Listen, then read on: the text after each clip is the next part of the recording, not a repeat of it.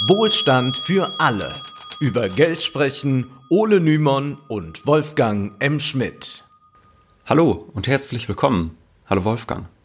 Hallo Ole. Heute wollen wir ein heikles Thema besprechen. Es geht um Spenden, um Charity, um Wohltätigkeit. Aus dem Bauch heraus würde man ja erstmal sagen, da gibt es gar nichts dran zu kritisieren. Wenn Menschen Geld spenden oder ehrenamtlich arbeiten, dann tun sie etwas Gutes. Und schließlich gibt es genügend Probleme. Denken wir nur daran, was die Welthungerhilfe schreibt. Und zwar gibt es auf der Welt 822 Millionen Menschen, die hungern und zwei Milliarden Menschen leiden an Mangelernährung. Ja, das ist tatsächlich eine Katastrophe und wir wollen darauf auch später nochmal zurückkommen. Aber erst einmal wollen wir uns unserem Thema mit ein paar Zahlen über Spenden und Wohltätigkeit in Deutschland zuwenden. Also in Deutschland werden jährlich mehr als 5 Milliarden Euro Spenden gesammelt und 30 Millionen Deutsche engagieren sich ehrenamtlich.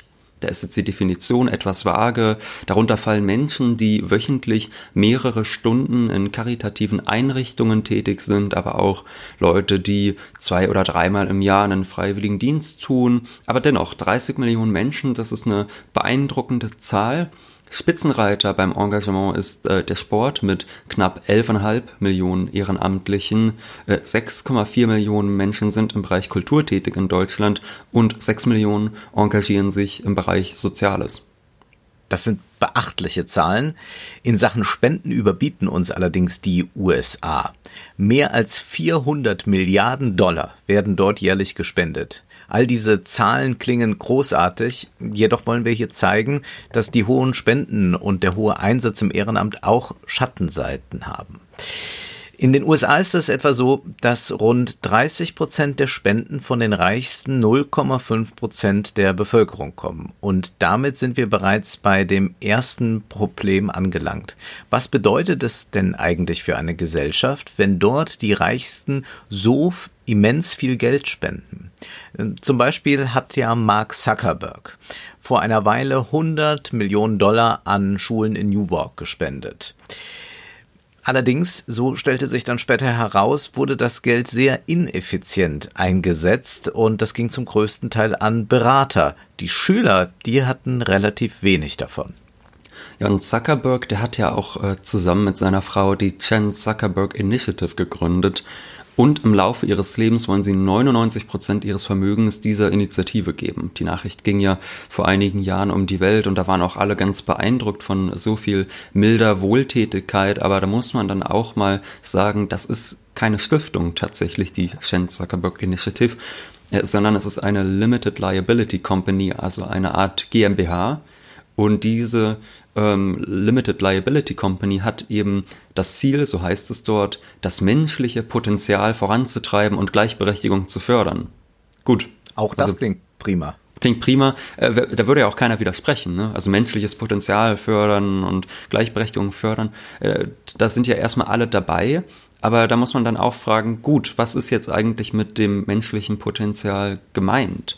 Und wir sehen relativ schnell tatsächlich bei dieser Initiative, dass da einiges nicht so ganz uneigennützig zu sein scheint. Also zum Beispiel hat eben die Chan Zuckerberg Initiative 24 Millionen Dollar in ein Startup investiert, das in Afrika Softwareentwickler ausbildet. Und gut, wer könnte jetzt in seiner Firma hochqualifizierte Softwareentwickler gebrauchen, Wolfgang? Richtig, Mark Zuckerberg. Ja, nun, Uneigennützig ist das vielleicht nicht, aber wenn jemand Gutes tut, dann kann man dieser Person ja auch gönnen, dass sie einen gewissen Vorteil daraus zieht. Dennoch sollte man eines bedenken. Laut Forbes Liste betrug Zuckerbergs Vermögen im Jahr 2018 77 Milliarden US-Dollar. Auch bei richtigem Luxuskonsum, ja. Also wenn mal alle Segelyachten, die man so haben wollte und alle Privatjets gekauft sind und man hat mal zehn Häuser und 50 Autos, dann wird das diesen immensen Reichtum kaum schmälern. Wer mhm. so reich ist, der weiß eigentlich gar nicht, wohin mit dem Geld. Und so kann man natürlich mit dem Geld noch was anderes machen. Man kann nämlich versuchen, dann in Form äh, von Spenden seinen gesellschaftlichen Einfluss auszubauen.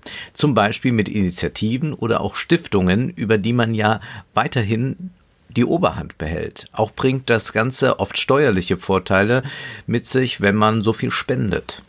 Ja, zum Beispiel spenden CEOs dann gerne Aktien ihres eigenen Unternehmens an ihre eigene Familienstiftung. Also da behalten sie dann weiter die Kontrolle äh, über ihre Aktien, aber müssen dann meinetwegen keine Kapitalertragssteuern zahlen, obwohl sie Aktien ja transferiert haben. Und zugleich können solche Schenkungen an eigene Stiftungen dann von der Steuer abgesetzt werden, sodass die Superreichen weniger Einkommensteuer an den Staat zahlen müssen.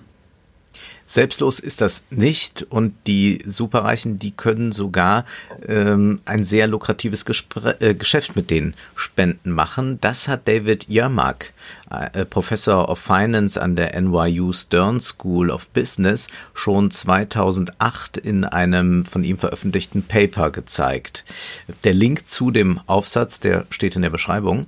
Und in diesem Aufsatz, da heißt es, dass die Transfers von eigenen Aktien an eigene Stiftungen nicht als Insiderhandel gelten. Diese Gesetzeslücke hat einen großen Vorteil für die vermeintlich edlen Spender. Ja, also Jörmark schreibt, Zitat, dass Aktiengeschenke von CEOs kurz vor einem signifikanten Kursrückgang der Aktien ihrer Unternehmen erfolgen, ein Muster, das es den Spendern ermöglicht, erhöhte persönliche Einkommensteuervorteile zu erhalten. Und er schreibt weiter, Beweise im Zusammenhang mit Meldeverzögerungen und saisonalen Mustern liegen nahe, dass einige CEOs Aktiengeschenke an ihre eigenen Familienstiftungen zurückdatieren, um die persönlichen Steuervorteile zu erhöhen. Also Jörg meint, dass es sich da teils um eine mitunter sogar aggressive Strategie der Steuerhinterziehung handelt, was natürlich jetzt nicht bedeutet, dass alle Superreichen ihre Stiftungen und Spenden nutzen, äh, um unredlich zu handeln. Aber wir wollen nur sagen, man sollte immer auf der Hut sein, wenn die Gönnerlaune der Vermögenden in der Öffentlichkeit gepriesen wird. Ja, Großspenden zu beurteilen, das ist nicht so einfach. Trotzdem appellieren viele an die Reichen, dass sie ja die Chance hätten, Armen nun etwas Gutes zu tun, diese Welt zu verbessern. Viele Zuhörer kennen vielleicht den deutschen Dichter und Kinderbuchautor Erich Kästner. Und der hat vor 90 Jahren ein Gedicht an die Millionäre geschrieben. Und darin heißt es, der Mensch ist schlecht, er bleibt es künftig. Ihr, also die Millionäre, sollt euch keine Flügel anheften. Ihr sollt nicht gut sein, sondern vernünftig. Wir sprechen von Geschäften. Ihr helft, wenn ihr halft, nicht etwa nur ihnen. Man kann sich, auch wenn man gibt, beschenken, die Welt verbessern und dran verdienen, das lohnt, drüber nachzudenken. Macht Steppen fruchtbar, befehlt, legt Gleise, organisiert den Umbau der Welt, ach gäbe es nur ein Dutzend Weise mit sehr viel Geld. Ja, und besonders schön ist ja der, der Imperativ befehlt. Ja, ja die Reichen haben zu befehlen. machen. Ja. ja, und da hat man das Gefühl, dass Bill Gates dieses Gedicht kennen könnte und wenn er es nicht kennt, würde es ihm wahrscheinlich gefallen, denn er und seine Frau haben zusammen die Melinda und Bill Gates Stiftung gegründet und sie gelten als zwei der größten Wohltäter auf dem Planeten. Also sie unterstützen den Kampf gegen Malaria, die Alphabetisierung von Armen und viele weitere Hilfsprojekte. Und Gates beruft sich dabei eben nicht auf Erich Kästner, sondern er beruft sich auf Andrew Carnegie. Das ist ein Stahltycoon, der 1919 starb und der hat eben damals 350 Millionen US-Dollar gespendet. Das wären heute knappe 9 Milliarden Dollar, also irre viel Geld. Und Carnegie gilt eben als einer der größten Philanthropen und er inspiriert mit seinem Essay The Gospel of Wealth bis heute Superreiche. Schauen wir uns mal an, was Carnegie schreibt. Er sagt da, Vermögen kann in den Händen weniger viel eher zu einer starken Kraft werden, die zur Vervollkommnung unseres Geschlechts beiträgt, als wenn es in kleinen Summen an das Volk verteilt würde. Diese Erkenntnis kann sogar den Ärmsten begreiflich gemacht werden. Ja, also die sogar ja, den Ärmsten, da sieht man schon einen gewissen Ton. Das ist ne? wirklich nett, ne? Ja, also die, die, die armen Dummen in, in mhm. Klammern, will er hier sagen. Ja.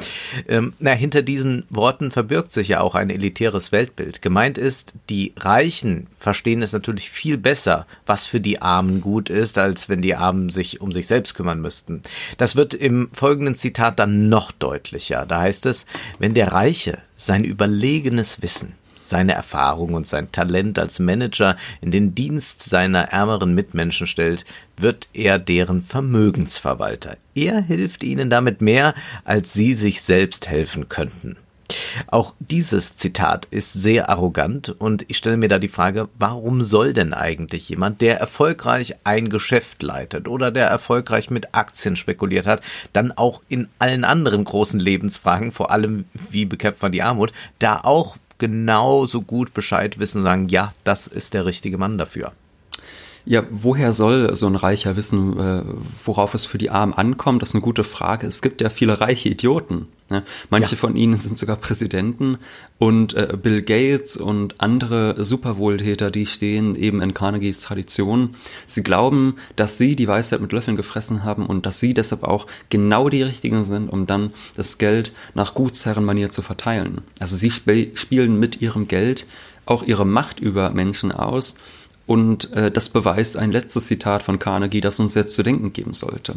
Der schreibt nämlich auch, der einzige wahre, der einzige wahre Reformer ist der, der sich sorgfältig bemüht, nicht dem Unwürdigen zu helfen, sondern dem, der es verdient. Hm nett. Ne? Also die Reichen entscheiden also, wer Hilfe verdient und wer nicht. Sie entscheiden, wer unwürdig ist und wer würdig ist.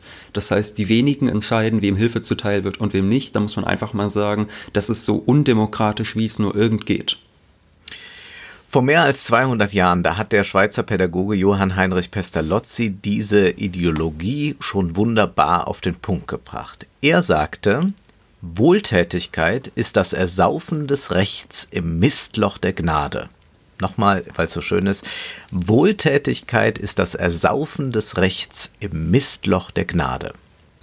Die Großspender sind oft Gegner von hohen Unternehmenssteuern. Ihre exorbitanten Gewinne machen sie dank diverser Steuerschlupflöcher, zum Teil mit ganz starker Ausbeutung von Arbeitern auch in der dritten Welt. Sie ersaufen tatsächlich das Recht und sie sind dann so gnädig, wieder etwas abzugeben. Dabei wird die Demokratie ausgehöhlt. Niemand sollte über solche Summen verfügen können. Aus gutem Grund sind ja Politiker vom Volk gewählt und ihre Befugnisse sind genauso beschränkt wie auch die Amtszeiten. Ja, das demokratische Verständnis, das ist dann ein besonderes Thema, könnte man sagen. Es gibt ein Netflix-Format, das heißt Patriot Act und das ist auch auf YouTube verfügbar. Und da gibt es eine Folge, die heißt Why Billionaires Won't Save Us, also warum Milliardäre uns nicht retten würden, werden. Und da wird das sehr schön entlarvt, wie solche freigebigen Milliardäre denken. Also da ist auch ein Gespräch mit Bill Gates und da wird er gefragt, ob er sich dann auch vorstellen könnte, mal Präsident zu sein. Und er sagt, ich habe viel mehr Einfluss, als wenn ich Politiker wäre. Ich muss keinen Wahlkampf machen, ich bin nicht nur für ein paar Jahre gewählt. Mit anderen Worten, ach, die Demokratie, die ist mir ein bisschen lästig. Der Philosoph Slavoj Žižek bringt noch ein weiteres Argument gegen die Charity-Mogule in Anschlag. Vergessen werde, dass man, bevor man Geld geben kann, es sich ja erst einmal genommen haben muss. Ja, das ist ja das, was du eben schon meintest, dass quasi die äh, Reichen reich werden dadurch, dass sie meinetwegen Menschen ausbeuten und dann ein klein mhm. bisschen was davon zurückgeben. Und Zizek veranschaulicht das dann eben mit einem äh, ganz lustigen Beispiel. Also er schreibt, Zitat, in den Regalen der US-Supermärkte steht ein Abführmittel mit Schokogeschmack, das mit einem paradoxen Slogan beworben wird. Leiden Sie unter Verstopfung? Essen Sie mehr von dieser Schokolade. Die Käufer sollen also mehr von etwas essen, das eigentlich Verstopfung verursacht. Nun, warum nimmt Zizek dieses Beispiel, könnte man sich fragen.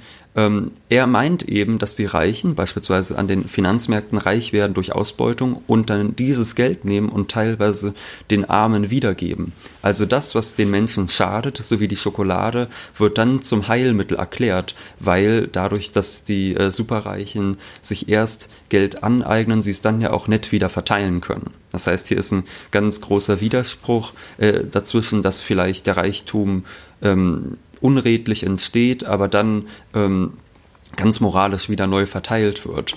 Und die grundsätzliche Kritik, die wir beiden haben an dieser Ideologie, die ist, glaube ich, klar. Also wer ausbeutet und dann, also wer, wer ausbeutet, der kann dann am besten ähm, sich in der Öffentlichkeit spendabel zeigen. Und das ist äh, etwas, was mich an ein ganz großartiges Drama erinnert, das vielleicht auch manche in der Schule gelesen haben, und zwar äh, Der gute Mensch von Seeschwan. Ja, das Drama von Bertolt Brecht, das ist etwas ganz Besonderes, sehr, sehr, sehr schön zu lesen. Und mhm. in diesem Drama kommen die Götter auf die Erde und suchen einen guten Menschen, der ihnen für eine Nacht einen Schlafplatz gewährt. Und sie finden nur einen solchen Menschen, die Prostituierte Shente. Als Dank für den Schlafplatz geben die Götter ihr etwas Geld und Shente, die den Armen helfen möchte, gründet mit diesem Geld ein Tabakgeschäft. Mit ihren Gewinnen will sie dann den Armen Gutes tun. Ihr Problem ist nun aber, dass die Armen immer mehr von ihr wollen, aber wenn sie ihnen zu viel Gutes tut, den Armen, dann muss sie den Laden schließen, dann ist er nicht mehr rentabel und dann kann sie wiederum nichts mehr Gutes tun. Das ist jetzt ein Problem. Sie muss irgendwie den Laden so führen, dass er Gewinne abwirft, damit sie diese Gewinne dann verteilen kann sowie eben die Milliardäre unserer Zeit auch erst Gewinne erwirtschaften, um sie zu verteilen. Nur dass es bei ihr quasi andersherum ist. Also diese Milliardäre wollen ja erst reich werden und dann sagen sie, jetzt geben wir noch ein bisschen ab. Aber ja. ihr Ziel ist ja ein anderes. Sie will ja nur Wohlstand, um ihn dann verteilen zu können. Sie will ihn ja tatsächlich gar nicht um ihrer selbst willen. Und das ist ein großes Problem. Jetzt fragt sie sich, wie kann sie diese Gewinne erwirtschaften, wenn die ganze Zeit Menschen ähm, die, die die Hand aufhalten bei ihr. Denn es gibt viel mehr Elend in der Welt, äh, als dass sie das alles beseitigen könnte mit dem bisschen Geld, was sie da mit ihrem kleinen Tabakladen macht. Und deshalb, weil sie in diesen riesigen Konflikt gerät, setzt sie sich dann eine Maske auf. Also sie verkleidet sich als ihr Vetter Shuita und der ist es dann, der die kapitalistische Logik im Betrieb durchsetzt. Also Chanté spaltet sich in zwei Persönlichkeiten, in den Ausbeuter Shuita auf der einen Seite und auf der anderen Seite eben in die großzügige Chanté. Und dieser Konflikt ist es, der sie dann auch im Laufe des Stückes immer mehr zerreißt. Und am Ende sagt sie dann zu den Göttern, ach, eure Welt ist schwierig, zu viel Not, zu viel Verzweiflung. Die Hand, die dem Elenden gereicht wird, reißt er einem gleich aus. Wer den Verlorenen hilft, ist selbst verloren. Denn wer könnte lange sich weigern, böse zu sein, wenn da stirbt, wer kein Fleisch ist? Aber die Götter rufen ihr zu, dass es ihr ausreiche, wenn sie gut sei. Schön moralisch. Und, ja, als sie dann darum bittet, dass sie zumindest einmal in der Woche in die Maske des Vetters schlüpfen muss, da sagen die Götter gönnerhaft, jeden Monat, das genügt und dann fliegen die Götter lächelnd und winkend davon. Ja, das ist wirklich ein herrliches Ende dieses großartigen Dramas. Und dieses Ende enthält auch sehr, sehr viel Wahrheit, denn es macht klar, in diesem System kann niemand nur gut sein. Es ist ein System, das voller Widersprüche ist. Und einer dieser Widersprüche lautet, nur wer meistens grausam ist, der kann auch manchmal spendabel sein. Und das ist es auch, was wir bei den Superreichen sehen, nur dass ihnen dieser Widerspruch nicht so große Probleme bereitet wie unserer Chanté. Also jeder, der den Kapitalismus und seine Widersprüche wirklich verstehen will, der sollte dieses wunderbare Drama von Bertolt Brecht lesen, da versteht man viel mehr als in so manchem wirtschaftstheoretischen Sachbuch. Was hier verständlich werden soll, ist, dass Charity oft wie ein Trostpflaster ist. Das klebt man auf die Wunde, die der Kapitalismus verursacht. Aber wenn wir uns einmal von den Superreichen abwenden und dem Ehrenamt zuwenden, dann würden wir erstmal sagen, naja, Ehrenamt, da ist es vollkommen anders. Das ist ja grundsätzlich immer gut. Hm. Die wenigsten unserer Hörer sind wahrscheinlich Superreiche, aber sicherlich Auch wenn gibt wir es ihnen gönnen. Wir gönnen es natürlich, aber ähm, sicherlich ist es so, dass einige von ihnen äh, sich in irgendeiner anderen Form engagieren, zum Beispiel äh, für äh, Naturschutz, äh, gegen Rechts oder was auch immer. Dass Menschen sich in ihrer Freizeit für solche sinnvollen Projekte engagieren, viel Zeit und Kraft opfern, das ist ausgezeichnet. Aber auch hier gibt es gewisse Fallstricke bei manchen Ehrenamtsgeschichten und darauf äh, weist die Politologin Claudia Pienel in einem interessanten Buch hin. Das Buch heißt Ein Cappuccino für die Armen, Kritik der Spenden- und Ehrenamtsökonomie. Darin kritisiert sie nicht diejenigen, die sich engagieren, sondern jene, die genau das ausnutzen. So wie die Charity nur ein Trostpflaster für die schlimmsten Verwerfungen ist, ist es eben manchmal auch mit dem Ehrenamt. Denn nicht selten beschwören Politiker das Ehrenamt, um sich selbst und auch um dem Staat einen schlanken Fuß zu machen. Sie kürzen staatliche Leistungen, um dann zu sagen, dass die Bürger das in ihrer Freizeit doch bitte mal ausgleichen sollen. Und natürlich unentgeltlich, also ehrenamtlich, ja. damit es möglichst billig ist. Ja. Es hat angefangen mit dem Bundeskanzler Helmut Kohl und der sagte 1982 in seiner Regierungserklärung, wir sind nach über 30 Jahren Bundesrepublik an einem Scheideweg angekommen. Wir müssen uns entscheiden, in welche Richtung wir weitergehen wollen. Weiter in Richtung mehr Staat zu immer größeren Mammuteinheiten in Verwaltungen, Schulen, Krankenhäusern oder umkehren in Richtung überschaubarer Einheiten, umkehren zu einer Gesellschaft mit menschlichem Gesicht. Ja, klingt ja erstmal sehr nett. Und weiter sagt er dann, wenn wir den alten Weg gedankenlos weitergehen, meine Damen und Herren, stürzen wir den Menschen in die neue Entfremdung eines anonymen, bürokratischen Wohlfahrtsstaates, kaum dass wir ihn durch die soziale Marktwirtschaft aus der Entfremdung des Kapitalismus befreit haben. Also was er macht, ist, dass er quasi den Sozialstaat hier als die große Bedrohung stilisiert und gegen die müssen sich alle tugendhaften Bürger nun zur Wehr setzen. Ja, salbungsvolle Worte und weiter sagte Kohl dann, wir wollen mit mehr Selbst- und Nächstenhilfe der Bürger füreinander. Das politische Strukturprinzip dafür ist die Subsidiarität. Und weiter heißt es dann, es verlangt die Vorfahrt für die jeweils kleinere Gemeinschaft. Was diese zu leisten vermag, soll ihr die größere nicht abnehmen. Familie, Nachbarschaft, freie Träger, Initiative und Selbsthilfegruppen und soziale Dienste können mehr Bürgersinn und Bürgerverantwortung erzeugen, als es großen und anonymen Institutionen je möglich sein wird.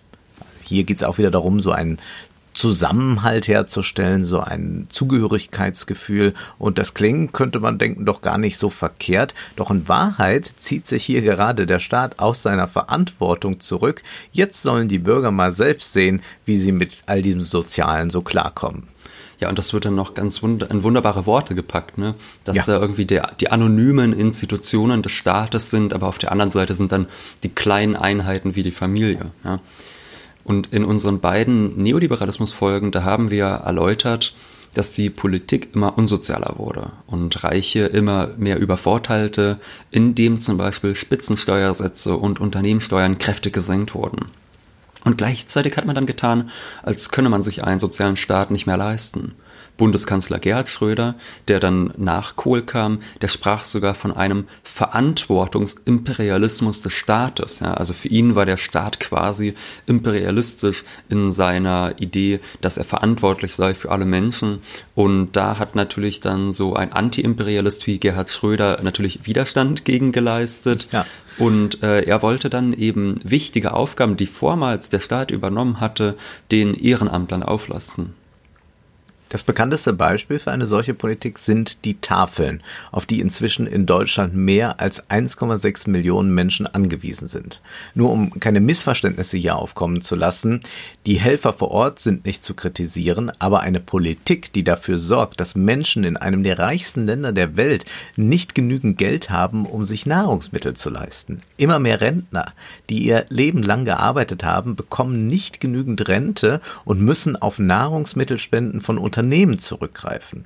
Und für Unternehmen lohnt sich das. Erstmal poliert man damit das Image auf und es ist auch manchmal noch sogar ein gutes Geschäft, denn die Unternehmen müssen dann nicht die teure Entsorgung zahlen von diesen Lebensmitteln. Allein die Berliner Tafeln geben jährlich zwischen 26.000 und 40.000 Euro für die Entsorgung aus. Ja, und das ist an Zynismus dann kaum zu überbieten, wenn zum Beispiel die Grünen-Politikerin Katrin Göring-Eckert die Tafeln als kleine gelebte Utopien und als soziale Mikrokosmen lobt. 1891, da hat der Schriftsteller und Dandy Oscar Wilde einen bemerkenswerten Aufsatz mit dem Titel Die Seele des Menschen unter dem Sozialismus veröffentlicht. Und darin setzt er sich mit gewohnt spitzer Feder kritisch mit Wohltätigkeit auseinander. Schauen wir uns an, was Oscar Wilde da schreibt. Er sagt, man versucht zum Beispiel das Problem der Armut zu lösen, indem man die Armen am Leben erhält. Aber das ist keine Lösung, es verschlimmert die Schwierigkeit. Das wahre Ziel heißt, die Gesellschaft auf einer Grundlage neu zu errichten, die die Armut ausschließt. Und die altruistischen Tugenden haben wirklich die Erreichung dieses Zieles verhindert, gerade wie die ärgsten Sklavenhalter diejenigen waren, die ihre Sklaven wohlwollend behandelten und dadurch verhindert haben, dass die Gräuel des Systems von denen, die darunter litten, erkannt und von denen, die darüber nachdachten, verstanden wurden, so richten beim gegenwärtigen Stand der Dinge in England jene den größten Schaden an, die versuchen, Gutes zu tun.